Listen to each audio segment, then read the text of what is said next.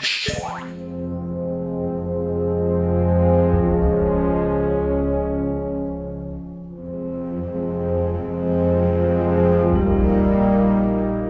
Et c'est sur ces notes de Michael Giacchino pour le score de Jupiter Ascending que l'on commence la toute nouvelle rubrique de CloneWeb. Bonjour à tous et bienvenue dans CloneWeb, le podcast. On s'est dit que pour 2015 et pour un nouveau design, ce serait bien d'apporter de la nouveauté.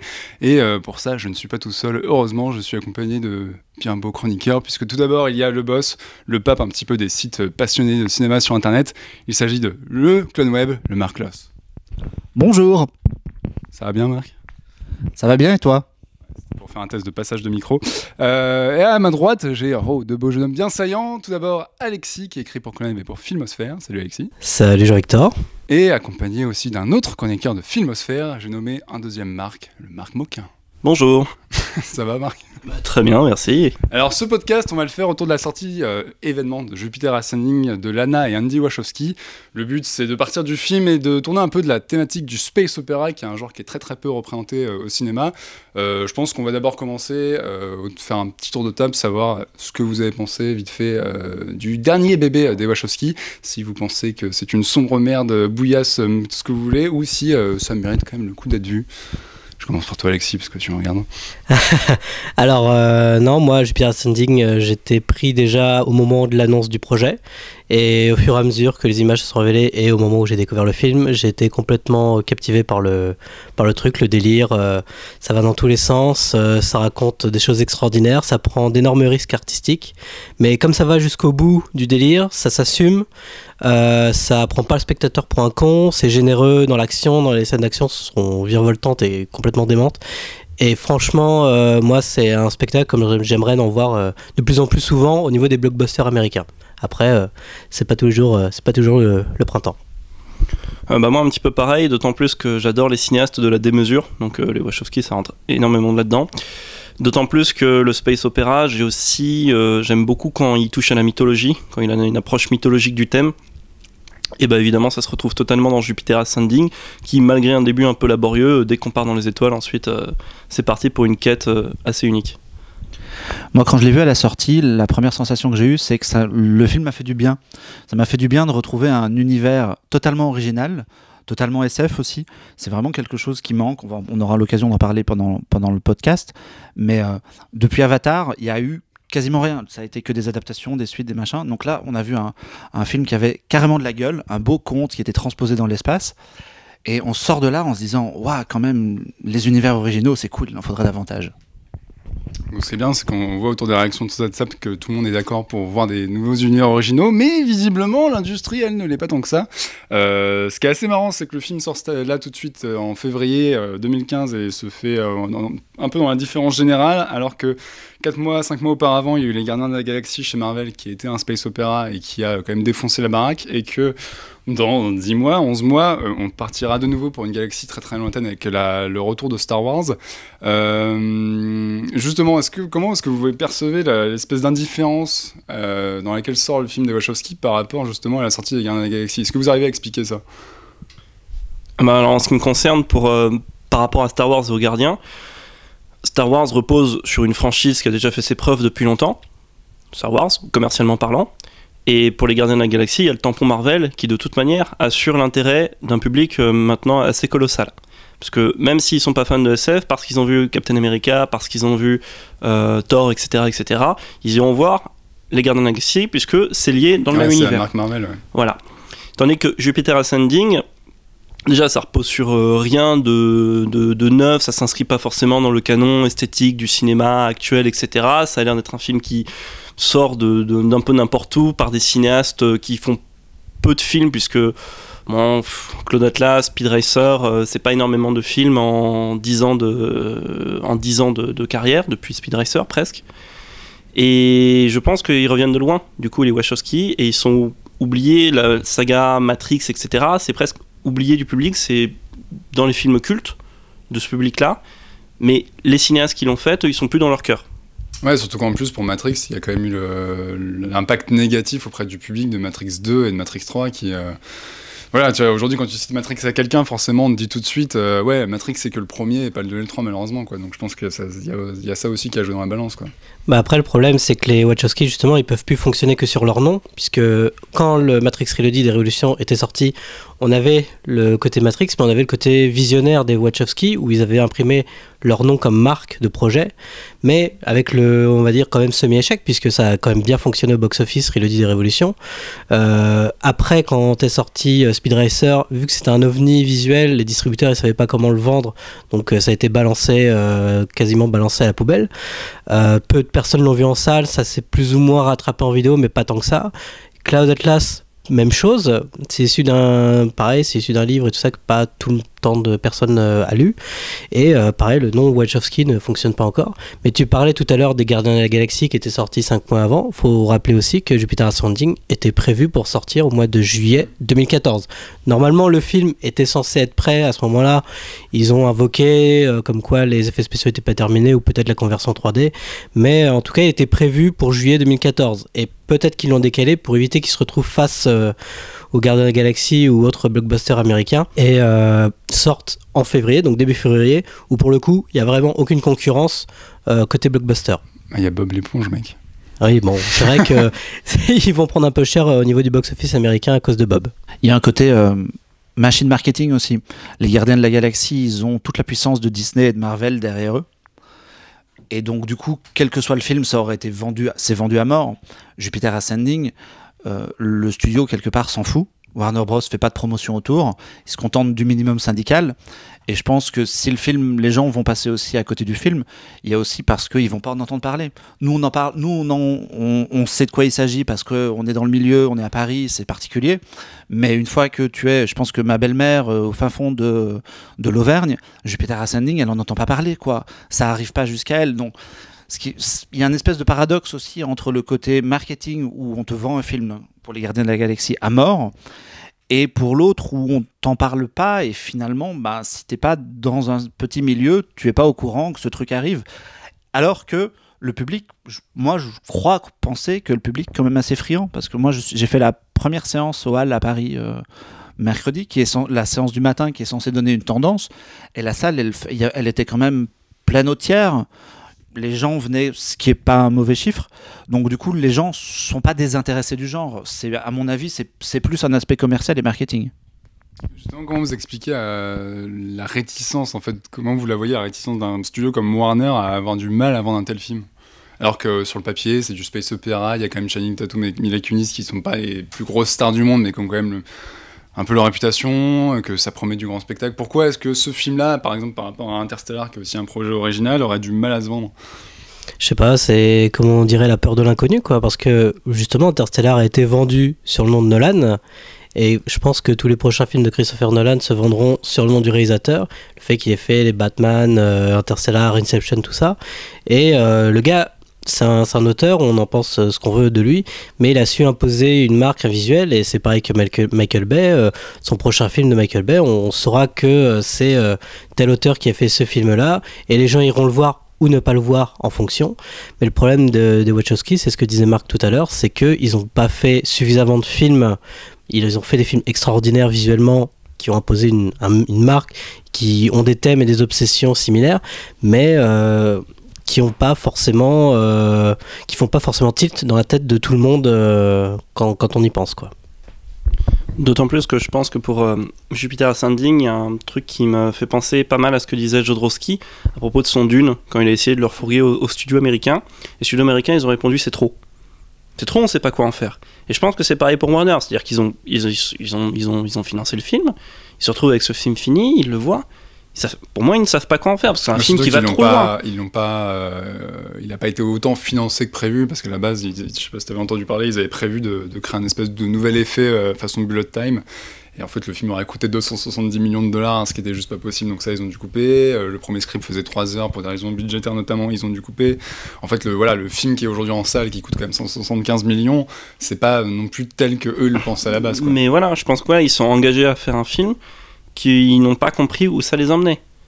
Et là ils se retrouvent avec un, un film qu'ils ne savent pas vendre parce qu'ils ne sont pas sur des sur un terrain inconnu et que Warner à côté eux, c'est la firme qui produit bah, les Nolan justement. Et que sur les Nolan ils arrivent sur un terrain inconnu c'est facile pour vendre pour vendre Interstellar tu dis que c'est le successeur de 2001 et Gravity. C'est plié. Donc, pour toi, c'est dû au fait à l'originalité pure du projet? Le fait que ça soit un 100% original et que ça soit total. C'est-à-dire que c'est un univers total inédit qui est riche en couleurs qui est une sorte de pâte un- je sais pas comment dire un peu kitsch euh, assez assumé. Et ça les gens j'imagine n'en veulent plus sauf, Parce que dans ce sauf- cas-là, tu peux aussi faire la comparaison avec un truc comme Pacific Rim qui est, euh, qui est plus référentiel en fait. Mais euh, peut-être.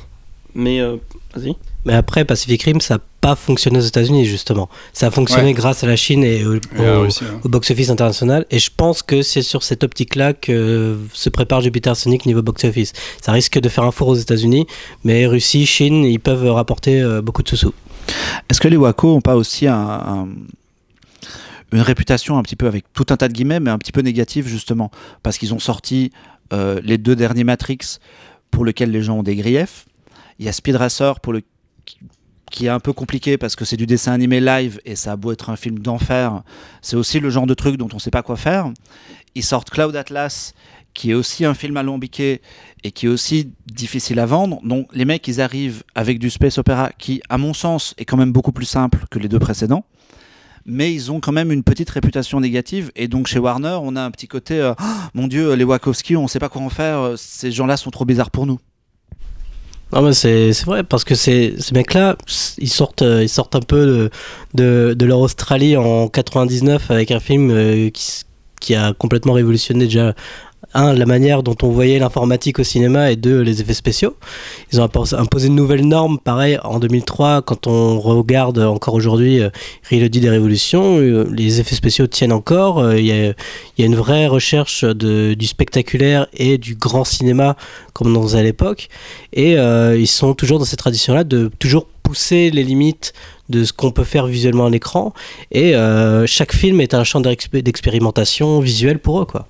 Surtout que moi j'avais entendu, euh, je sais plus qui me disait ça ou je sais plus si je l'avais vu sur internet, enfin bref, quelqu'un qui avait pris un peu la température autour de lui euh, vis-à-vis de la sortie de Jupiter Ascending, qui avait demandé un peu aux gens autour de lui ce qu'ils pensaient du film. Et, euh, en fait, il avait eu deux réactions qui étaient assez marrantes. La première, c'était. euh, c'était ouais, non, ça a l'air d'être une sous-copie de Star Wars. Et la deuxième, c'était ouais, mais c'est les mecs qui ont fait Matrix, ça va encore être super compliqué, donc, en fait, ouais, c'est un peu étrange. Mais justement, à propos de Star Wars, est-ce que quelque part, parce qu'on parle du space opéra, euh, mais le space opéra, on va dire fantaisiste, on n'a pas eu tant que ça. On a fait une liste tout à l'heure pour essayer de, voir un petit peu en rétrospective. Et euh, les grands noms, ça reste quand même Star Wars, Star Trek dans une certaine mesure. Et après, c'est un peu le vide intersidéral. Est-ce que justement l'impact, la popularité et la puissance de la franchise Star Wars quelque part a pas un peu coupé le- l'herbe sous le pied du genre pour, le- pour les autres euh, pour les autres gens qui voulaient se lancer dedans? Bah, je vais prendre la parole en tant que spécialiste de Oui, Star Wars. de Star Wars, de du 4. Non, en fait, euh, Star Wars, pareil, bah, en 77, quand c'est sorti, euh, c'était une tentative parmi, euh, parmi au- aucune qui, avait été faite à l'époque où euh, Lucas voulait raconter une histoire.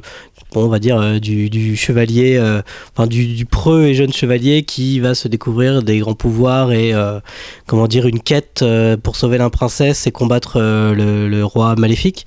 Et tout ça dans l'espace c'est pareil avec un champ d'expérimenta- d'expérimentation visuelle au niveau des effets spéciaux et de, nous livrer quelque chose qu'on n'avait jamais vu. Ça a fait un méga succès ça a créé toute une vague après sur comme quoi la science-fiction et le cinéma bis de, dans l'espace ça peut fonctionner aussi après, euh, c'est difficile à dire puisque Lucas, il a, euh, il, s'est un peu servi partout. Il s'est autant servi dans les cultures euh, occidentales et japonaises que dans la littérature de science-fiction, autant chez Clark que que sur bah, la saga John Carter, quoi. Donc après, c'est selon tous ceux qui suivront après Star Wars, qu'est-ce qu'ils auront à apporter en plus ou de différent par rapport à cette norme qui imposée d'elle-même. Et euh, aujourd'hui, on est en donc 2015 euh, et on compare encore à Star Wars, alors que Star Wars va revenir euh, à la fin de l'année sur le grand écran. Donc savoir comment déjà la franchise Star Wars va perdurer bientôt et comment ceux qui sont en face, bah, les on va dire ceux qui sont aujourd'hui, qu'on a quoi bah, Bientôt, on a déjà les Gardiens de la Galaxie qui sont en espace, on va avoir les Avatars dans, deux ans, trois ans. Donc, comment toutes ces franchises euh, déjà dans l'espace, comment elles vont euh, survivre euh, bientôt quoi? Moi, je, vais un peu dans ton sens où je pense que Star Wars, avec l'aura que le film a maintenant, c'était peut-être pas la même chose en, en 80, en 83 quand, ils sont sortis. Mais moi, j'ai l'impression qu'en fait, le, Star Wars c'est un peu cassé le jeu, quoi. Le, comme on dit maintenant, le, le, le film est un peu au-dessus du game. Et du coup, quand tu sors un, un space opéra de pure fantasy, donc qui, soit, qui ait aucun lien avec la Terre, vraiment complètement, euh, vraiment de la, du fantastique pur, forcément on compare à Star Wars, et forcément, ben, la comparaison, elle est difficile, quoi. Et du coup, je crois que les gens sont un peu frileux avec ça. Je pense que dans quelques années, on aura sans doute le même genre de souci avec Le Seigneur des Anneaux, où chaque fois que quelqu'un voudra se lancer dans de la fantaisie euh, à la Tolkien ou ressemblante, on va comparer ça avec l'œuvre de Jackson et on va se dire, oula, le mec, il est déjà au-dessus, donc du coup, euh, bah, c'est un peu compliqué pour tout le monde, quoi. Et vite fait, par rapport, comme, comme tu disais, par rapport à Star Wars, euh, Star Wars, c'est une galaxie lointaine, très lointaine. Donc, pareil, c'est un petit peu ça aussi que, que, veut nous vendre Jupiter Ascending. Mais quand on voit que Star Trek, c'est censé représenter le, futur de l'humanité, quand Abrams arrive, le premier film, bah, c'est Star Trek version Star Wars. Il veut faire un, son Star Wars à lui avec euh, Star Trek. Et euh, bah, la franchise, elle a, a, changé complètement de direction euh, ré récemment parce que peut-être que ça rassure les gens de voir de, de l'épique, de la fantasy, des choses qui explosent dans l'espace, quoi. Et pourtant, c'est d'autant plus paradoxal, je trouve, puisque, en ce qui me concerne du moins, à aucun moment devant Jupiter Ascending, j'ai vraiment pensé à Star Wars en fait. Je. Ça, ça ne m'est pas venu, et moi, si j'avais un truc à nouveau que j'avais en tête pendant tout Jupiter Ascending, c'est Dune. Euh, ouais. C'est à Dune que me faisait penser Jupiter Ascending, pas forcément le David Lynch, hein, mais le, le, projet de, de, de Jodorowsky, et puis le, le côté, euh, le côté euh, univers énorme qu'il y a dans le bouquin de, de Frank Herbert. Mais je, je veux dire, artistiquement déjà ça m'a pas toujours fait penser à Star Wars sauf quelques éléments. On pourrait repenser à des designs de la prélogie ou des trucs comme ça. Mais et même dans le fond euh, la quête la manière d'envisager le fond du système le fond des, des différents euh, des différents clans qu'on voit dans Jupiter Ascending c'est pas la même chose qu'il y a dans Star Wars. Donc je, la comparaison je la trouve un petit peu forcée tout ça parce que ça se passe dans l'espace parce que c'est riche en couleurs parce qu'il y y a des batailles et tout. Mais la comparaison avec Star Wars je la trouve un petit peu forcée en fait et justement, comment ça se fait avec un univers aussi original et qui, qui, qui ne serait-ce que dans cette direction artistique, prend par le contre-pied total d'un Star Wars qui essaie quand même d'avoir un point de vue assez pratique, entre guillemets Pourquoi est-ce que justement ça attire pas les gens ça? Pourquoi est-ce que, à ton avis, euh, le fait d'un seul coup d'avoir un truc complètement nouveau, ça passe complètement inaperçu? Je sais pas, il y a une sorte de. Il y, y a un truc curieux autour de ça et je pense que ça, ça se ressent avec Avatar. Parce qu'Avatar, ok, c'est sorti en. Ouais, parce que justement, ouais, c'est vrai qu'en contrepartie, il y a le succès d'Avatar qui est aussi un projet 100% original. Quoi. Il y a le succès d'Avatar qui est sorti en 2009, si je dis pas de bêtises, donc c'est il y a 6 ans maintenant. Déjà. Et déjà. Et pourtant, j'ai l'impression que 6 ans après, du moins quelques années après, maintenant il y a une sorte de rejet d'Avatar. Ouais. Les gens aiment de moins en moins Avatar, c'est beau, c'est Pocahontas dans l'espace, euh, je, je, moi j'ai l'impression quand je parle parfois aux gens, il y a une sorte de rejet d'Avatar, et même si le film a rapporté 2 milliards euh, ou peut-être plus, je sais plus, de, de dollars dans le monde, le... il n'a plus l'aura artistique qu'il avait à sa sortie, et finalement j'ai l'impression que les goûts du public se sont réorientés vers autre chose, donc euh, vers deux univers différents. Donc, euh, d'un côté, euh, le public aime voir les productions, entre guillemets, j'insiste hein, sur les guillemets, euh, les productions sombres, réalistes, machin, Interstellar, le Nolan, Nolan. Interstellar, la Dark Knight, et l'autre côté, Avengers.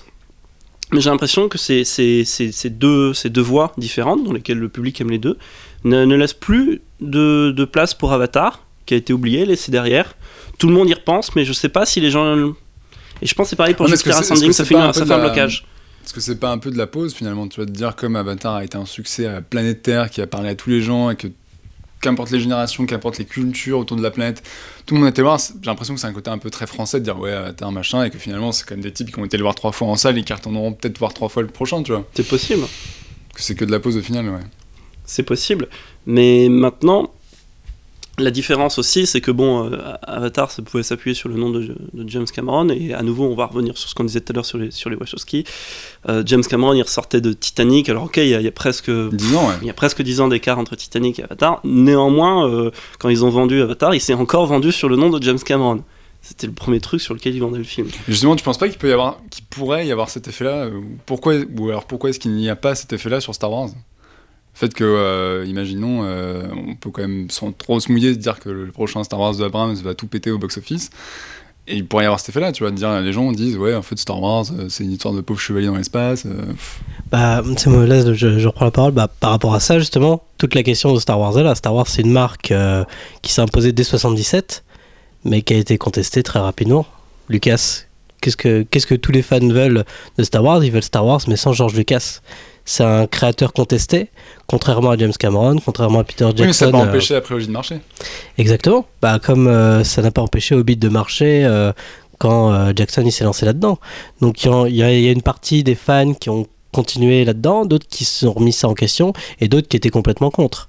Sauf que sur Star Wars, bah, dès, dès- on va revenir à l'édition spéciale de 97, à partir de ce moment-là, il y a eu une sorte de grande rupture avec les fans de l'ancien temps et il y a eu quand même 30 ans qui se sont passés et donc il y a eu plusieurs générations qui, qui sont passées par là où il y a vraiment eu un détachement que là, James Cameron, pareil, euh, les, ceux qui avaient découvert James Cameron avec les Terminator, euh, Abyss, euh, tout ça, sont ont emmené voir euh, avec leurs enfants, ils sont allés voir Avatar et euh, la nouvelle génération connaissait pas du tout James Cameron pour le coup. Donc après. Star Wars, maintenant que c'est dans les mains d'autres personnes que George Lucas, on verra comment ça marchera. Mais je pense que Star Wars ne fonctionnera que parce que c'est Star Wars, que parce que ça commencera par euh, il, y a, bien longtemps d'une galaxie lointaine très lointaine et avec le texte déroulant et ça fera euh, plus d'un milliard au box-office mondial. Moi je suis d'accord avec ça. Je pense que Star Wars, a ça de particulier que finalement c'est un film où le nom du, réalisateur n'a pas tant d'importance que ça. C'est euh, c'est vraiment l'univers en soi, l'histoire que ça raconte, les personnages. On a beau aimer ou pas aimer George Lucas, finalement, surtout maintenant en, en 2014 avec tout ce qui est 2015 même avec tout ce qui a été fait autour de Star Wars, finalement Lucas il n'est pas considéré par tout le monde comme le père d'eux et on peut se détacher de ça et on voit pas ça comme le nouveau George Lucas. Du coup, le fait qu'il passe dans les mains de l'un à un autre, moi, de, de Lucas à Abrams, moi, ça me pose pas de souci. Et je pense qu'il y a beaucoup de gens à qui ça posera pas de souci parce qu'ils se rattachent à la mythologie et pas au nom du réalisateur. Après, Abrams, il a été euh, plus ou moins au début contacté en tant que faiseur euh, pour, comme euh, chez Marvel, on contacte euh, Kenneth Branagh pour Thor. Mais après, est-ce que est-ce que la patte Abrams va, jouer énormément dans le visuel sûrement, vu ce qu'on a vu du, déjà du trailer. Mais après, qu'est-ce que qu'est-ce que ça va donner quand il y aura Ryan Johnson sur l'épisode 8 et tout ça?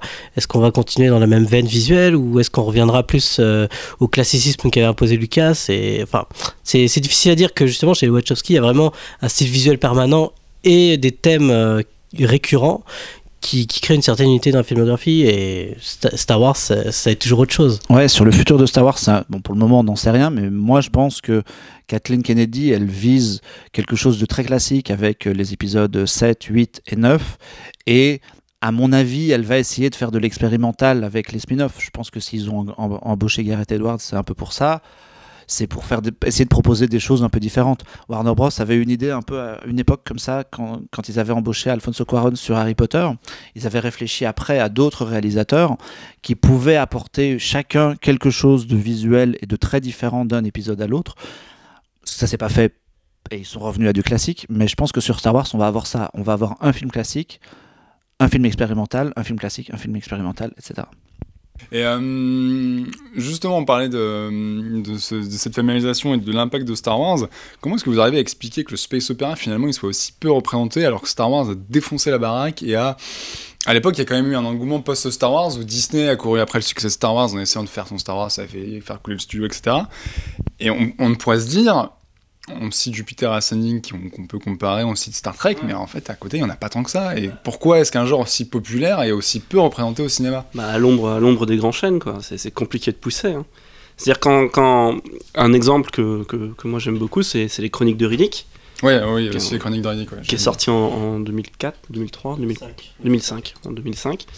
Euh, voilà, donc on a, euh, on sort de Pitch Black, qui était un film petit, petit, enfin un budget, Une petite série B, ouais. voilà, budget, budget, budget réduit, on va dire. On arrive sur les chroniques de Riddick qui tranchent complètement. C'est-à-dire ce n'est plus un film de genre, c'est plus une sorte de survival spatial, ça devient euh, la fresque euh, opératique, euh, spatiale, avec un univers tonitruant, des designs, il y a certains trucs, on dirait que ça vient d'Anki Bilal, il y a la musique qui en fait des caisses et tout, enfin moi j'aime beaucoup. Mais voilà, film à 100 millions de dollars qui a été quand même un échec assez cuisant monumental, ouais. au, box-office. Et je pense que juste par rapport à ce genre d'exemple, c'est pas le seul d'ailleurs, hein, mais ce genre d'exemple, je pense que ça calme beaucoup les gens pour, les, pour, pour produire d'autres trucs du même genre. Et c'est un peu pareil d'ailleurs pour le Dune de David Lynch aussi. Je pense que ce sont des échecs qui refroidissent tout le monde ensuite euh, parce que voilà, on est, à chaque fois, ça va toujours être amené Star Wars, Star Trek, peut-être. Ouais, mais Avatar. quand tu regardes, quand tu regardes euh, les chroniques de Radix, il y a, je pense que la différence fondamentale avec un film comme Star Wars, c'est que ça s'adresse pas à tout le monde. C'est quand même un film un peu adulte, un peu noir, un peu. Euh, bon, tu vois, Vin Diesel, testostérone, je t'en mets plein la gueule et tout ce que tu veux.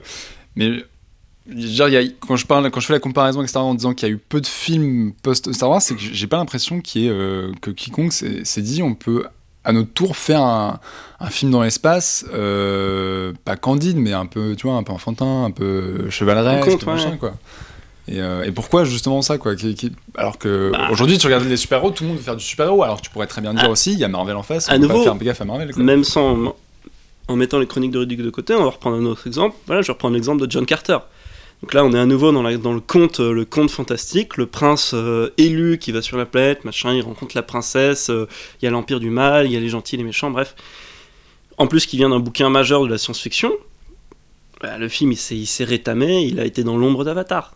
Tota, il s'est totalement rétamé, et ça, il a carbonisé Andrew Stanton pour les dix années à venir. Qui est reparti depuis faire la, suite de Nemo. non, mais après, justement, bah, Space Opera, ça, ça coûte beaucoup d'argent investir dedans. Oui, mais regarde, les films de super-héros aujourd'hui aussi coûtent de l'argent. Oui, mais les films de super-héros, ils sont investis maintenant euh, à la chaîne. On en produit 10 d'un coup et puis on, on sait d'office quasiment que ça va marcher. Justement, Marvel, c'est bah, c'est pas du tout un c'est pas du tout un artisanat c'est une véritable industrie on produit le film à la chaîne qui se ressemblent quasiment tous. On a quasiment les mêmes techniciens sur tous les, tous les projets. Donc, euh, c'est, on n'est plus vraiment dans, ce petit côté savoir-faire qu'Andrew Stanton avait voulu faire sur John Carter, où il voulait superviser toutes les, toutes les phases de la production.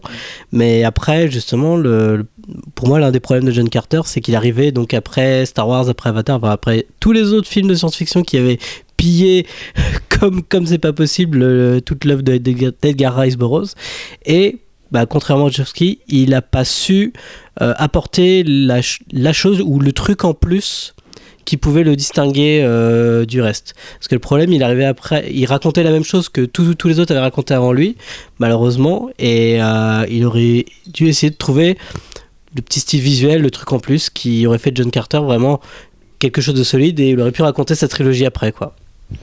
Je suis un peu d'accord avec ça dans le sens où je pense que le space opera par rapport à tout un d'autres choses c'est compliqué à produire en fait. Ça demande de la thune, ça demande bah, plein de choses qui paraissent idiotes mais du, du, production design un peu compliqué, ça demande forcément des costumes, des décors un peu euh, hors normes. Euh, finalement, tourner Avengers, euh, tu as besoin de pas grand chose. Hein. une rue dans New York, du fond vert et trois Gus et ILM qui font le boulot derrière. C'est pas si compliqué à mettre en œuvre que ça. Alors que le space opera, il y a vraiment un côté créatif et qui demande du talent, qui demande de la thune, qui demande des choses. Après, moi, ce que je trouve dommage, c'est que finalement, on est quand même dans une époque où euh, on adapte plein de choses, et finalement, il y a tout un tas de bouquins de SF qui n'ont jamais été adaptés et qui pourraient très bien l'être, tant qu'à adapter des trucs et à mm, sortir du carcan de euh, univers original, etc., parce que ça fait peur aux producteurs et qu'on ne sait pas comment les vendre, bah, adapter euh, les Cantos d'Hyperion, adapter euh, Fondation, il y a plein de choses à adapter qui pourraient être portées à l'écran. Bah, Fondation, c'est un projet. en, série, en série télé, en série télé à gros budget, mais c'est en, en projet. 3000 ans aussi. Et 3000 ans aussi. Et justement, est-ce que la série télé, quelque part, ça pourrait pas être le, salut du genre? Parce que là, les Wachowski qui sont donc partis pour se. On l'espère pas, mais pour se planter plus ou moins avec Jupiter Ascending euh, au box-office, ils sont partis aussi derrière pour enchaîner avec une série sur Sense8.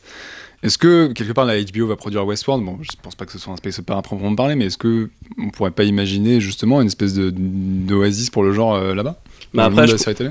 bah après, par rapport à la série télé, je pense que c'est même pas spécifique au genre c'est dans quelle mesure, c'est, c'est- ça, ça recoupe plus de genres et plus de cinéastes que ça, c'est dans quelle mesure la série prend le relais ou non par rapport au film. Et en dehors du space opéra, quand on voit que euh, Steven Spielberg a du mal à se faire produire à la, au cinéma, mais que la série ou le téléfilm lui laisse plus d'opportunités. On se rappelle, on, rappelle que Lincoln avait failli être un téléfilm HBO. Euh, pareil pour Steven Soderbergh. Euh, Il y, a, y a- y a quantité de, de- de projets comme ça qui ne trouvent plus matière au cinéma, sans pour autant que ce soit des, des trucs de, de SF, mais évidemment, comme les SF c'est très coûteux. Oui, mais regarde par exemple, parce qu'on parle, on, parle depuis tout à l'heure de la SF et du space opéra en expliquant combien c'est un genre qui est cher à produire. Et mine de rien, le- la télé, ça a été un terreau euh, absolument incroyable justement pour le space opéra. Star Trek est né à la télé, il y a Farscape, il y a Babylon 5, il y a euh, la série euh, euh, Battlestar de- Galactica de aussi. Il y a Battlestar Galactica. Justement, qu'est-ce qui fait qu'à la télé, euh, étrangement, ça marche et c'est plus euh, foisonnant qu'au cinéma Euh, les- la plupart des séries que tu as, citées, quand même, sont pas toutes récentes. Oui. Et bon, j'avoue, je, je me, en ce qui me concerne, je suis pas forcément un grand connaisseur de, de ce qu'on a fait à la, à la- à la télé ces dernières années. Mais euh, néanmoins, il y a, co- commercialement parlant, en tout cas, il y a un argument assez différent maintenant entre la série et le film en ce qui concerne le space opéra, par exemple. Et je- ça joue, j'imagine, c'est la 3D. Parce que aujourd'hui, tous les films de science-fiction, ou presque, évidemment, il y a Interstellar, c'est pas en 3D, mais tous les films de science-fiction, ou presque, sont en 3D. Alors, ok, les télés peuvent faire 3D, mais il y a peu de gens qui ont des téléviseurs 3D, et encore moins de gens qui ont les lunettes 3D quand ils ont un téléviseur 3D. Et, euh, et je pense que, comme aujourd'hui c'est automatique de faire un film de science-fiction en 3D, quelque part ça induit l'automatisme de la salle, de le faire en salle. Enfin, je vois ça comme ça. Il y a un autre aspect, c'est que je pense que le téléspectateur est plus souple en matière de résultats que le, spe- le, le spectateur de cinéma. Comprendre que si c'est cheap à la télé, c'est pas grave. Si c'est cheap au cinéma, c'est plus gênant. Il suffit de prendre Firefly. Firefly, quand tu regardes comment c'est tourné, c'est tourné avec trois bouts de ficelle. C'est un décor, un décor à la con. Il y a une entrée de vaisseau. Le reste, c'est du carton-pâte. Enfin, c'est euh, si tu prends chaque épisode séparément, visuellement, Firefly, c'est quand même assez dégueulasse, quoi. Après, il y a des personnages cool, euh, il y a, d'autres qualités sur lesquelles les gens se reposent. Et si euh, on voit un peu de fond vert et si les détourages sont un peu ignobles, ben, quand c'est à la télé, tu es un peu plus souple dans ta manière de consommer. Après, euh, tu parlais justement du, space opéra et science-fiction à la télévision, mais est-ce que les films politiques marchent au cinéma? On parle de House of Cards qui est un méga succès chez Netflix. Est-ce que euh, l'heroic fantasy fonctionne beaucoup au cinéma aujourd'hui? Bah, on voit le succès de Game of Thrones euh, chez HBO. Pareil pour euh, AMC avec euh, Breaking Bad, sur tous les films un peu sur la drogue et tout ça. On voit que euh, c'est pas forcément un genre spécifique qui fonctionne et qui ne fonctionne pas selon si c'est- au cinéma ou à la télévision. Je pense que maintenant les grandes nouvelles chaînes privées, euh, MC, HBO, ils ont changé complètement la donne à ce niveau-là. Et aujourd'hui, on parle d'une adaptation live de Zelda chez Netflix. Et là, beaucoup de gens, tout d'un coup, sont, sont très intéressés, alors que les dernières adaptations de jeux vidéo, c'était encore les Resident Evil euh, au cinéma. Et que dès qu'on parle d'une adap- d'une adaptation de jeux vidéo au cinéma, tout le monde est réticent parce qu'on ne pensait qu'à ça. Et tout d'un coup, on pense à Netflix qui va faire Zelda, et là, tout d'un coup, tout le monde est enchanté. Je pense aussi que c'est dû au fait que la série télé, le format en fait impose euh, plus de liberté au niveau de la narration et euh, que les contraintes tu vois, d'un- d'un d'un film qui forcément quand il, quand il coûte plus d'une certaine somme est obligé de passer par des, des étapes qu'on a vues des milliards de fois. Quoi. Bah après, visiblement, c'est un peu plus cheap, mais on peut raconter aussi quelque chose de beaucoup plus long. Voilà. Bah après, pour le, ce qui est intéressant sur Jupiter Ascending, et là où peut-être il y, a- il y a une sorte de parallèle à faire, c'est que aussi, déjà quand j'ai vu Jupiter Ascending, il y a, il y a quelque chose à quoi ça m'a fait penser, c'est Stargate, parce que dans les deux, il y a un rapport à la mythologie terrestre, dans les deux films. Et ce qui est très intéressant, c'est que donc du coup, ça ouvre sur un univers extrêmement vaste, parce que les mythologies se recoupent d'une culture à une autre, etc. Et Stargate, donc quand le film est sorti, ensuite il a été adapté en série télé, puisque on a le film qui a la, la graine, le noyau, machin truc, et la série qui permet d'explorer toutes les possibilités du, de l'univers. Est-ce que justement ça serait pas ça intéressant sur euh, Jupiter Ascending, puisque ceux qui ont aimé, j'imagine, aimeraient bien en avoir un peu plus sur, sur l'univers. On aurait voulu avoir un film plus long ou peut-être avoir une suite, etc. Mais du coup, là, la série peut être éventuellement intéressante pour que le film Jupiter Ascending, je trouve que ça fait un excellent point d'entrée en film. Ça aurait peut-être pas été le cas en série, je sais pas, ça serait peut-être sorti dans Indifférence Générale si, si ça avait été un pilote de série, j'en sais rien. Et du coup, là, ça peut peut-être être, euh, augmenté dans, dans une série. Là, la série, elle peut être intéressante. Bah ouais, il faudrait que ça, Sense8 éventuellement casse la baraque euh, chez Netflix, puis que. Pourquoi pas. C'est vrai aussi que la télé maintenant, faire de la télé maintenant, c'est moins insultant qu'il y a quelques années où on trouvait oh mon dieu je fais, je fais de la télé c'est dégueulasse non. Du coup ça ouvre des possibilités auxquelles on pense maintenant et on pensait pas avant. Et pour rebondir sur ce que tu disais ouais moi Jupiter Ascending en série télé je trouverais ça cool. Il y a et on, commence à percevoir sur certaines productions, alors je m'éloigne un peu du space opéra, mais le dernier Disney, Les Nouveaux Héros, pour moi c'est typiquement la, la franchise parfaite pour continuer à la télé. Ils ouvrent un univers en salle, ils attirent des gens, ils sont- ils- le public se fait plaisir, et après on continue autrement. Et là je pense que ça pourrait marcher. Bah, là, ce que je trouve intéressant, c'est que pour euh, Game of Thrones, euh, ils, font, ils ont fait une, euh, une projection spéciale des deux derniers épisodes euh, de la dernière saison et des deux premiers de la future dans les salles IMAX. Donc, qui nous dit que dans 5 ans, il n'y aura pas des diffusions de séries télé sur les grands écrans, dans les salles de cinéma, étant donné le succès euh, que ces projections, en tout cas ces, ces séances tests pourraient, euh, pourraient faire revenir Parce que qui nous dirait de, euh, d'aller vendredi ou samedi soir au cinéma voir un épisode de Game of Thrones ou je sais pas, Trop Détective sur grand écran euh, la, la possibilité est là. Et je pense que le public pourrait demander. Mais après, ça va changer complètement le, le système. C'est aussi pour ça, dans un autre genre, que euh, Marvel et Netflix pensent Daredevil et Jessica Jones comme faisant partie de l'univers cinématographique. On ne sait pas encore exactement comment ça va se faire et euh, peut-être que ça se fera pas, mais quelque part c'est envisagé parce qu'ils se disent il y a finalement le cinéma et la télévision sont des genres qui sont plus éloignés l'un de l'autre que ça. Si euh, on pouvait continuer sur la série télé, il y aurait quand même la question du budget. Tu peux pas appliquer non plus le budget. il y a un moment où effectivement ces deux mondes-là qui ont de plus en plus de corrélations, tu peux pas non plus euh, faire des épisodes à plus de 105. Enfin, tu vois, il y a un moment, euh, ça trouve aussi sa limite comme système. Évidemment, mais bon, c'est. Je sais pas, c'est difficile puisque, comme disait tout à l'heure Marc, on n'a pas besoin de dépenser énormément d'argent dans les espèces de séries télé et si ça paraît cheap, ça peut passer auprès du public. Donc, euh, est-ce que cette limite pourrait euh, être un peu plus floue dans, les, prochaines, les prochaines années? Je ne sais pas. Après, euh, c'est vraiment dommage que les gens boudent euh, ou euh, oublient euh, qu'il y ait des films comme Jupiter Ascending qui leur proposent quelque chose d'original pour préférer se réfugier dans des adaptations de super-héros ou autres, euh, médias, des biopics et tout ça. Parce que là-dessus, il y a aussi un contraste. C'est-à-dire que quand tu donnes le micro, euh, la parole aux gens, en général, ils disent Ouais, on en a marre des suites euh, en chaîne, on en a marre des franchises en chaîne. Toujours est-il que tu prends le box-office euh, 2014, euh, les plus gros succès s'appellent Transformers 4, Hunger Games 3, euh, Maléfique, machin.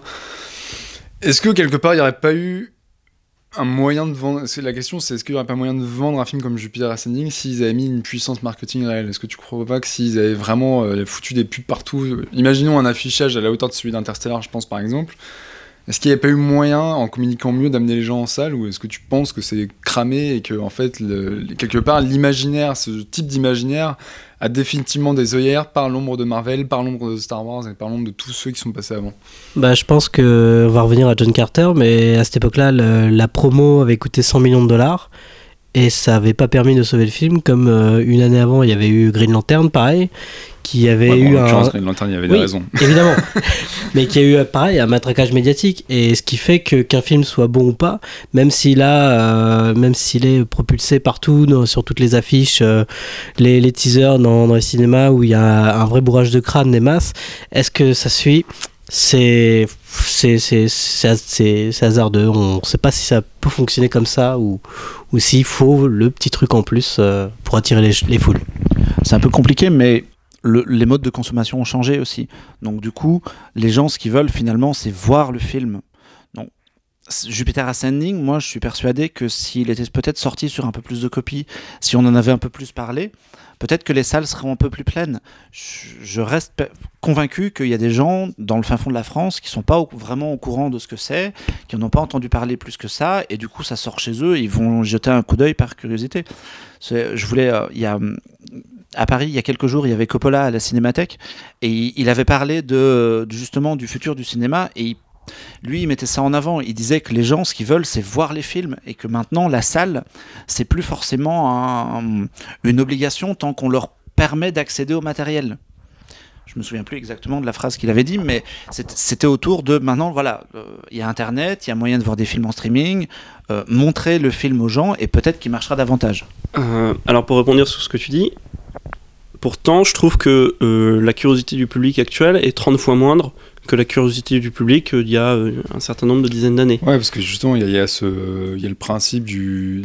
J'ai l'impression qu'en fait, on, fait chauffer aujourd'hui le public pour lui donner exactement ce qu'on lui a vendu. C'est-à-dire qu'avec des teasers de trailers, des machins, et lui dire, ah, vous allez voir. En fait, les gens, j'ai l'impression que c'est à partir du moment où tu leur montres exactement ce qu'on t'a montré sur l'affiche, Totalement. et qu'au contraire, quand tu fais l'inverse, tu te fais. euh, Totalement, non mais quoi. surtout qu'à l'heure des, à l'heure du, du, du- du cinéma numérique où c'est très facile de, de- de distribuer des DCP euh, dans énormément de cinéma, euh, à l'heure du, de la vidéo qui est répandue partout en DVD, en Blu-ray, à l'heure de, de la vidéo sur Internet, le VOD, à l'heure du piratage évidemment. Néanmoins, la curiosité des gens, je la trouve presque du public, du grand public. Néanmoins, je la trouve presque néant parce que les, je connais peu de personnes dans le grand public qui vont s'aventurer sur un truc qu'ils ne connaissent pas. Quand c'est Marvel, c'est des bases euh, solides Marvel. Quand c'est Christopher Nolan, ils ont déjà vu les Batman des trucs comme ça, etc. Mais combien de fois j'ai lu, vu ou entendu que bon, ils ont vu la, la bande-annonce de Jupiter Ascending, ça, ils, ils sont, ils, ils n'ont rien à se raccrocher, ils n'iront pas le voir par curiosité pour se faire leur avis. hein. Honnêtement, Bah, euh, c'est la, ouais, c'est la, en fait, c'est la peur de l'inconnu. C'est l'idée de se dire qu'ils n'ont pas forcément envie de mettre 10 balles pour un truc qui va les perturber.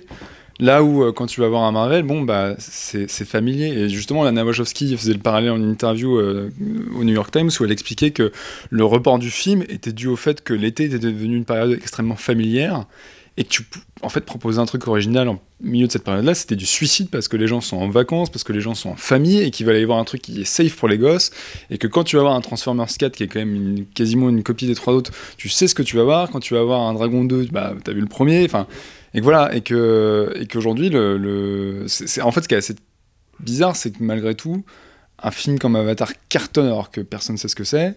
Et euh, mais malgré, mais euh, en fait, c'est, un miracle quasiment quoi. Mais, mais Avatar, néanmoins, déjà deux choses. Pour les Marvel, les trucs comme ça, il y a un certain nombre de blockbusters, ils vont répondre, ceux qui marchent, ils vont répondre à un cahier des charges. Là, il n'y a pas de surprise, et le cahier des charges, il est explicite, soit parce que la bande-annonce est claire dessus, ou les affiches, ou le marketing, etc., soit parce que les précédents volets, ou films euh, similaires, témoignent d'un cahier des charges qui sera reporté de film en film euh, sur la suite. C'est pour ça que les Gardiens de la Galaxie, c'est la même structure qu'Avengers, mais dans l'espace, et on peut cocher le, cahier des charges de la structure scénaristique du film, la manière de présenter les héros, etc. C'est la même chose. Si tu prends Avatar, t'as un univers déjà qui est plus simple, t'es plus, t'es plus facile à vendre. Déjà, tu te reposes sur un, un truc connu, euh, voilà, Pocahontas, dans- euh, Pocahontas dans l'espace. Je- non, Tu mais- peux le dire, je sens que. J'ai- J'aime pas, dire ça- j'aime pas dire ça parce que je trouve que c'est simplifier, le, ouais. simplifier le film, mais bon, c'est- pratique. Euh, c'est une seule planète, c'est un seul peuple, c'est les navis contre le- les- la Terre. Euh, l'univers des terriens, enfin l'univers des, des- de l'armée, des Marines, c'est un univers qu'on connaît, c'est c'est à peu près les mêmes Marines qu'il y a dans Aliens, par exemple. Donc l'univers, il est moindre à vendre, déjà. Et surtout, si tu regardes la bande-annonce d'Avatar, elle, est- elle est démesurément longue. La bande-annonce, Ouais. je l'ai revue l'autre jour, celle, de. YouTube, euh, elle dure 3 minutes 40. Et elle- il y a tout le film dedans. Donc là, il n'y a, y a- aucun problème, on, sait absolument ce qu'on va voir. Il y a- Alors que ouais, au contraire, le... pour faire le parallèle marketing avec Jupiter Ascending, en fait, le film réserve quand même beaucoup de surprises et ils en avaient pas montré tant que ça. Ah, quoi. bah, moi, moi, quand j'ai vu la bande-annonce, euh, il y en a plusieurs en plus de bande-annonce de Jupiter Ouais. Ascending. À chaque fois, tu découvres un nouveau truc et tout. Et quand j'ai vu le film en salle, je me suis dit, mais l'univers, il est gigantesque. Et ce, que tu vois dans deux minutes de bande-annonce, euh, les deux minutes de bande-annonce ne peuvent pas se porter garant de ce que tu vas avoir en salle. Mm. Et je pense que ça, le public le ressent. Ils voient deux minutes, ils savent pas trop, machin truc. Du coup, ils disent, ah bon, ça a l'air kitsch, ça a l'air bizarre. Pff, je vais pas voir. D'autant plus que selon les séquences, le film il va dans plusieurs directions différentes. Et ça, une bande-annonce euh, de 2 minutes, 2 minutes 30, elle peut pas euh, passer en, règle chaque, euh, morceau euh, du film. Et euh, ça, c'est difficile aujourd'hui. Et le, comme tu disais, en même temps, aujourd'hui, les gens ont peut-être moins d'argent. On va dire, bon, c'est la crise, tout ça, voilà. Mais c'est le côté, le spectacle assuré. Ils veulent aller voir un film plus ou moins qui, savent où ils savent déjà comment ça va se terminer, comment ça va, comment les scènes d'action vont se dérouler, et euh, ils, ont envie quand même, la, majorité, pas trop moi, mais la majorité veulent savoir euh, comment le film va, va, comment dire, va, va être.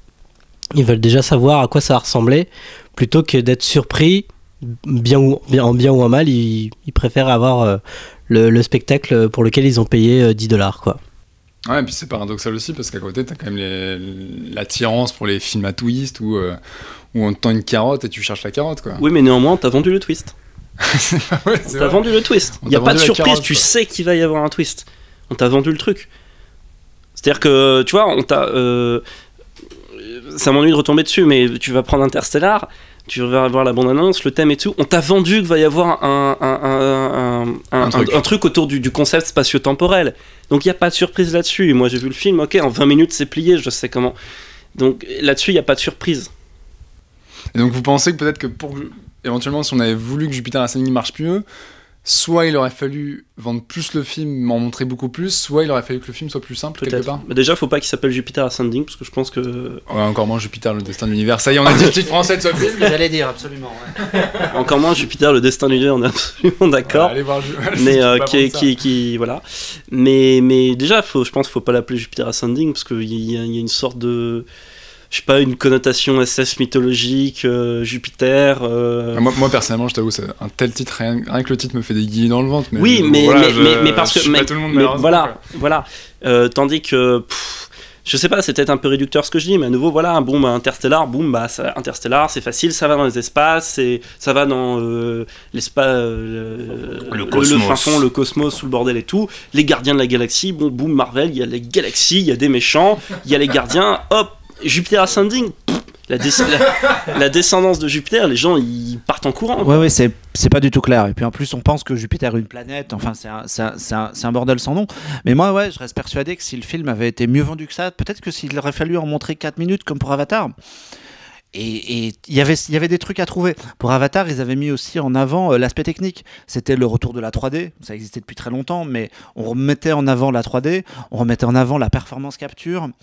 On avait fait, euh, moi je me rappelle, j'étais allé à un truc qui s'appelait l'Avatar Day, où ils avaient montré 15 minutes du film gratos dans euh, plein de salles parisiennes pour le tout venant. Il suffisait de venir, faire la queue, tu voyais le film. Je pense que si on avait fait un truc pour, pour Jupiter Ascending comme ça, montrer 15 minutes aux gens, de bonnes scènes d'action bien explosives et tout, ça aurait sans doute mieux marché. Oui, mais après, euh, Jupiter Ascending n'est pas Avatar et les Wachowski ne sont pas James Cameron avec John Lando producteur, où ils sont capables d'investir autant dans le film que dans la promotion. Parce que l'Avatar Day, je sais pas combien de, de millions de dollars ça a dû coûter. Ça mais- avait coûté un pognon fou. Euh, C'est- sur Avatar, c'était 150 millions de marketing, je crois. Ou 200, 150 ou 200. Au moins. Et donc, pareil, je sais pas, parce que même encore, euh, quand on va dans, dans les mauvaises critiques, euh, avec la, bonne ou mauvaise foi qu'ils ont, ils attaquent quand même euh, le côté, je sais pas, le, le maquillage que porte Channing Tatum, ou certains visuels des méchants, ou des, des gentils, enfin... on- ils ont du mal à appréhender le côté univers euh, complètement délirant. Ça, que- justement, c'est assez euh, symptomatique en fait de- du changement du public parce que moi, je me, faisais- je, je me posais la question parce que je vois beaucoup de gens se foutre de la gueule de Jupiter en plus sans l'avoir vu. De ouais, Channing Tatum avec des oreilles d'elfe, il a l'air d'un con, machin, etc. T'as envie de dire putain, quand même dans Star Wars, il y a un chien géant qui s'appelle Chewbacca, ça dérange personne quoi. Mm. Et pourquoi est-ce qu'aujourd'hui des conneries comme ça dérangent? Euh, Tu vois, c'est comme Syndrome aussi, on me disait ouais, Lord Balem, il a dit Iron Man, il est ridicule dans le film, il joue comme une tanche. Je suis désolé, je pense pas que Lee Pace dans Les Gardiens de la Galaxie, euh, il joue mieux, sauf qu'il a juste trois paquets de latex sur la gueule, et pourquoi, tu vois, cette différence-là, quoi? Je pense que c'est une question de croyance dans l'univers et euh, je sais pas si ça se dit d'acceptance, d'acceptation. D'acceptation. Pardon, d'acceptation. Euh, pour Star Wars, tu prends le premier, 77 machin, on ressort d'une période oui, extrêmement. c'est la période qui. voilà, on sort d'une période extrêmement noire dans le cinéma américain, machin, Nouvelle Hollywood. Les gens, ils. C'est le Vietnam, C'est le Vietnam, on est, quand même tombé, on est quand même tombé dans des films où à chaque fois que tu, tu vois un film du Nouvelle Hollywood, t'en sors dépressif. Quand, quand tu vois le Sorcerer, le combat de la peur, Ouais, qui, est- qui qui sorti la même année de- que Star Wars, bon bah Friedkin lui-même dit tu ressors dépressif. Donc les gens eux-mêmes déjà voulaient voir un chien, un chien de 2 mètres qui parle, qui fait Mais tu vois, aujourd'hui, c'est quand même la crise, ça pourrait marcher aussi. Sauf que aujourd'hui, à nouveau, donc j'ai l'impression a le, le cinéma s'est divisé en deux voies. Il y, a un, il y a un clivage entre les deux, avec les films euh, qui se veulent sérieux, plus ou moins intellectuels, euh, Christopher Nolan, machin, tout le bordel et tout, les Marvel et tout. Sauf que les Marvel, l'univers fantaisiste des Marvel est aussi fantaisiste que ce qu'il y a dans Jupiter Ascending, peut-être même plus, j'en sais rien. Par contre, il y a, ils acceptent plus ça. Pourquoi? Parce que c'est adapté de comics. Donc pour moi, Je crois c'est pas que c'est plus une question de, de ton? De, Non, mais de, ça- de, la manière dont tu abordes le truc. tout est lié. Tout est lié. Parce que c'est une adaptation de comics, je pense que les, les gens sont prêts à, à, à- à se détacher du, du réel, à se détacher d'un aspect critique, etc. C'est pour ça qu'un univers comme Thor, surtout Thor 2, qui est ouvertement n'importe quoi, mais c'est non, 2, c'est un des univers SF les moins cohérents que j'ai jamais vus. Ouais. Et pourtant, les gens, euh, bah, le film a pas mal marché, je crois, et ils arrivent à croire dedans, ils demandent une suite, et, etc., etc. Mais je pense que c'est c'est aussi, enfin pour moi, je, je l'interprète plus du fait que c'est des films qui, pas qui croient moins, mais qui prennent moins leur univers au sérieux en fait, Aussi. Qui, qui tournent tout en dérision. Bah, de toute manière, c'est, c'est- oui, bah, c'est, c'est- bah, c'est un, à nouveau, c'est un produit, hein, c'est un film qui répond à un cahier des charges, c'est un produit, c'est pas un univers qui est fait par des passionnés. Ouais. C'est pas un univers de cinéastes. Non, parce que Alan Taylor, quand il arrive sur Thor 2, le gars il sort de Game of Thrones. Non, il, il s'en fiche de cet univers, il aurait pu faire ce film-là comme un autre, et là il va faire Terminator, et c'est pareil. Donc là aussi il y a une différence. Et puis après, Alan Taylor, euh, il a été sorti du film euh, à la fin au niveau de la table de montage, il l'a pas vu quoi, il a pas vu le film monter. euh, voilà. Bah, bien fait. Il y a, il y a- Dans- il y a- il y a aussi un aspect, moi, qui, enfin, moi j'ai l'impression que tous ces films ont aussi un aspect très terrestre. Donc, euh, finalement, quand tu prends euh, n'importe quel film Marvel, que même Thor 2 ou même euh, Les Gardiens de la Galaxie, tous les personnages sont des humanoïdes. Tu, regardes les foules dans Les Gardiens de la Galaxie, ce sont des humains bleus, des humains jaunes, des humains verts, fluo, machin, mais ce sont des humains. Donc, du coup, on est, je pense que le spectateur actuel, il a besoin d'une espèce de j'ai envie de dire rattaché à la Terre au sens planète du terme, c'est mal dit, mais euh, l'idée là, c'est que, à mon avis, ils ont besoin d'être rattachés à chez eux. Alors que, bah, du coup, Jupiter Ascending, il y a des dinosaures euh, qui parlent, euh, il y a un type avec des oreilles pointues, euh, il y a tout un tas de créatures un peu bizarres. Et euh, bah, finalement, on n'a plus trop l'habitude de ça. Pendant, ça fait des années qu'on bouffe des, des films où tous les gens sont des humains, quoi. Bah, pas tant que ça, parce que en fait, c'est Hollywood qui a perdu sa force euh, de créer de l'empathie envers ses personnages. Et c'est pour ça qu'on revient beaucoup vers euh, bah, tous les héros sont des êtres humains. Comme ça, l'identifi- l'identification du spectateur au héros est plus facile. Alors que, euh, bah, je sais pas, dans les années 80, on faisait des héros, dans les dessins animés, c'était des dinosaures ou tout ça, et ça marchait tout aussi bien, et l'émotion était tout aussi forte. Que là, maintenant, on revient beaucoup aux êtres humains, et bon, c'est peut-être un signe qu'Hollywood se fatigue un peu. Alors, pourtant, néanmoins, euh, les humanoïdes, etc., pourtant, dans Les Gardiens, tout le monde adore la relation entre un raton laveur relou et un arbre autiste. Donc, euh, c'est- c'est. Non, mais. Et, pourtant, et c'est pas des humanoïdes, tu vois, les Ouais, gens, mais ils adorent ça, c'est les mascottes du film. Finalement, ils sont que deux dans le film à être, à être vraiment hors du jeu, et ce sont un peu les rigolos de service aussi, donc c'est un peu particulier. Ouais, c'est ce que j'allais dire en fait. La, la différence, euh, encore une fois, la différence, c'est juste le degré avec lequel tu t'abordes ça. C'est-à-dire qu'effectivement, tout le monde kiffe Groot, tout le monde kiffe Rocket. N'empêche que c'est quand même les deux gros bouffons de la bande pendant les trois quarts du film et qui sont touchants à la fin, mais parce que tu es quand même foutu de la gueule des personnages et que t'as fini par rire avec eux, quoi. Alors que, tu vois, on, parlait de l'aspect euh, humain des, personnages dans Gardien Galaxie. Channing Tatum, il a pas l'air euh, moins humain qu'un type bleu fluo, tu vois. C'est juste qu'il a des. En fait, je pense que comme ce personnage-là est pris fondamentalement au sérieux et que dès le premier plan, les Wachowski y croient à mort et sont pas en train de se foutre de sa gueule du tout. Là où, euh, tu sais, il y a toujours cette petite distance, euh, mais qui, que là, qui te donne, euh, qui, qui fait ouais, non, mais attends, je, je suis au cinéma, mais je regarde un film et je suis plus intelligent que le film. On parlait, on parlait des, des personnages et du, de la profondeur des, des héros auparavant. On a une période où tous les héros sont quand même des mecs un peu gauches, un peu que, tu vois, Star Lord, Tony Stark, tous ces mecs-là, ils, ils- ils- c'est quand même un peu des rigolos sur les bords, Ouais, quoi. ouais. Alors que Jupiter Ascending, c'est, il y a des, il y a, il y a- il y a de l'humour dans le film, mais, euh, mais tu ris pas des personnages, en fait, tu ris un peu. euh, Ah non, non, le héros, c'est un vrai chevalier. Voilà, c'est ça. C'est ça qui casse le truc, enfin qui marche plus en fait.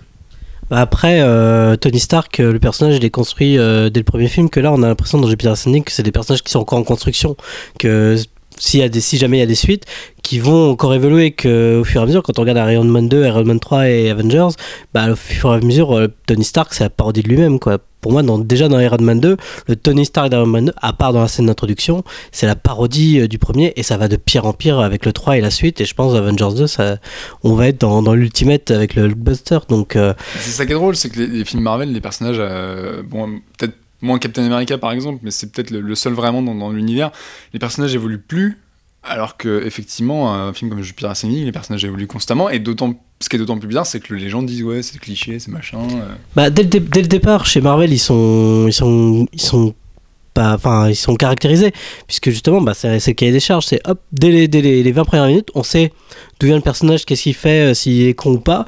Et en fait, après, tout- C'est ça, tous le les autres détail. tous les autres films et la suite, ce ne sera qu'une suite de péripéties. Après, son personnage évoluera en fonction euh, de sa caractérisation, mais ses choix, ils sont quasiment euh, déjà faits en fait. Si c'est le héros, bah, il fera, les, les- il fera peut-être un mauvais choix au milieu du film et il fera le bon choix à la fin, mais c'est c'est un continuel recommencement chez Marvel et ça, ça va être de pire en pire. Euh, du coup, on va bientôt finir ce podcast parce qu'il faut pas faire trop long. On va quand même terminer euh, en étant un peu plus centré sur Jupiter Ascending. Euh, Qu'est-ce que vous pouvez conseiller aux gens à propos de Jupiter Ascending, si ce n'est d'aller le voir? Pourquoi est-ce que, à votre avis, ce film doit malgré tout marcher? Pourquoi est-ce qu'il diffère complètement des autres space opéras définitivement? Déjà, c'est un film total. Donc je pense déjà c'est important d'aller le voir. Même si on n'adhère pas, manière, c'est l'archétype du film. euh, si, on n'adhère pas, euh, si on n'adhère pas à un, truc, on va pas adhérer à tout l'univers de toute manière. C'est soit on adhère totalement. Je pense que le film laissera peu de gens vraiment indifférents. Soit on n'aime pas du tout, soit on accroche vraiment. Et, euh, et, et, je pense que c'est important d'aller s'en rendre compte soi-même, puisqu'on a une vraie création de, de, de cinéastes, de vrais cinéastes, qui n'ont pas adapté un truc, qui sont pas arrivés en faiseur sur un projet préexistant, qui n'ont pas un film qui est connecté à d'autres films ou des trucs comme ça. Ouais, Donc, qui je ont mis leur trip dans le film, quoi. Hein? Qui ont mis leur trip dans le film. Oui, il y a, il y a les tripes dans le film. Je pense qu'il faut aller s'en rendre compte. Quitte à pas, quitte à pas apprécier et critiquer pour des raisons X ou Y, c'est pas grave. Mais je pense qu'il faut aller s'en rendre compte parce que c'est important et c'est pas tous les jours qu'on a des réalisateurs qui ont 170 millions de dollars, même s'ils voulaient avoir plus, mais néanmoins c'est pas dégueulasse quand même. 170 va, millions de dollars pour faire un film où ils peuvent faire à peu près ce qu'ils veulent dedans. C'est pas si courant que ça. Après, euh, Jupiter Ascending, on n'avait pas dire ce qu'on ce qu'on n'a pas dit, mais évidemment, c'est un film qui a des, une énorme qualité, qui a aussi quand même qui, ouais. qui a des petits défauts, faut, faut, faut pas le nier. Mais bon, euh, quitte à, comme on l'a fait pendant tout le podcast, à le comparer avec les Marvel, tout ça, où c'est quelque chose formaté et tout ça, euh, quitte à voir euh, 10 parpaings gris euh, tout carrés qui sont, sont bien formatés, euh, bien carrés, je préfère avoir une petite pépite d'or qui a des petites imperfections que, que euh, 10, 10 parpaings qui sont juste bien coupés et qui ressemblent à des parallépipèdes rectangles les uns derrière les autres, quoi. Ouais, moi je suis, je suis, d'accord, avec Alexis, mais depuis tout à l'heure je suis d'accord avec Alexis. Euh, c'est un, vrai film original. Je, suis- le premier à m'éclater devant euh, Captain America et voir des personnages de BD prendre vie et des personnages de bouquins prendre vie et retrouver des héros de vieux univers. C'est cool, ok, d'accord. Mais là, on est face à un vrai univers original qui fonctionne, qui a de la gueule. Euh, on va pas bouder notre plaisir pour ça. Rien que pour ça, il faut aller le voir. Puis juste au niveau des scènes d'action, mais ça, ça Ouais, parce qu'en plus, défonce tout, qui- quoi. Les gens vont au cinéma quand même, entre guillemets, pour en prendre plein la gueule. Ils vont être servis, quoi. Voilà, mais euh, sans, sans spoiler, mais il y a une scène d'action qui se déroule euh, dans Chicago qui dure 8 minutes, mais ça va dans tous les sens. Et au niveau euh, visuel, dynamique, euh, La découpage, tout ça, etc., des chorégraphie idées, des ouais, combats, c'est très très ludique. Et puis, je vois pas ça souvent. Et je vais peut-être réviser vite fait, mais j'ai- j'avais pas encore vu ça. Euh, que ce soit aussi puissant et dynamique, j'avais pas encore vu ça en 8 minutes euh, tout autour de Chicago. Bah, je dirais tout simplement que dans le genre de scène personnages qui se battent en volant à l'intérieur d'une ville euh, moderne, etc., je pense que c'est la scène la plus virtuose que j'ai vue depuis le combat, un des premiers combats qui est dans Spider-Man 3, entre Mm. Peter Parker, enfin entre Spider-Man et, euh, euh, Attention, tu cites un film que les gens n'aiment pas en général. et Harry Osborn. On n'aime pas, mais la, la scène elle est virtuose. Elle dure, elle dure, elle dure, elle est virtuose et ça va dans tous les sens. Et je pense que Jupiter Ascending, c'est cette- essence-là. Voilà, c'est c'est la générosité du spectacle. Voilà, je pense que le mot que tu viens de dire, générosité, ça correspond parfaitement à Jupiter Ascending. Merci à tous d'être venus euh, parler autour de cette table. Merci à toi de nous avoir invités. Vincent Lagaffe. Merci à tous. On vous conseille donc évidemment d'aller voir Jupiter Ascending en salle le plus vite possible et de vous rouer dessus et d'emmener le plus de gens avec vous parce qu'il faut vraiment que c'est quand même un impact pour qu'il y ait une alternative à Hollywood parce qu'en fin de compte, c'est quand même ça la question, c'est d'avoir une alternative au cinéma actuel. Ouais, si vous emmenez, si vous emmenez votre, votre grand-mère, emmenez aussi une ambulance. hein. emmener l'ambulance au cas où. Et on vous dit à très bientôt. On sait pas quand, mais voilà, le podcast. euh, L'idée, c'est d'en faire un euh, sans s'imposer de, pro, de, de rythme, de quoi que ce soit. Donc, euh, faites, faites, les- faites des commentaires. N'hésitez pas à faire vos à, partager et à nous donner vos avis dessus. Euh, on espère que ça vous a plu. Et euh, d'ici là, on vous quitte encore une fois sur des très belles notes de Michael Giacchino sur le score de Jupiter Ascending. Donc, n'hésitez pas à aller voir Jupiter Ascending, qui fait bien. Et à la prochaine. Ciao.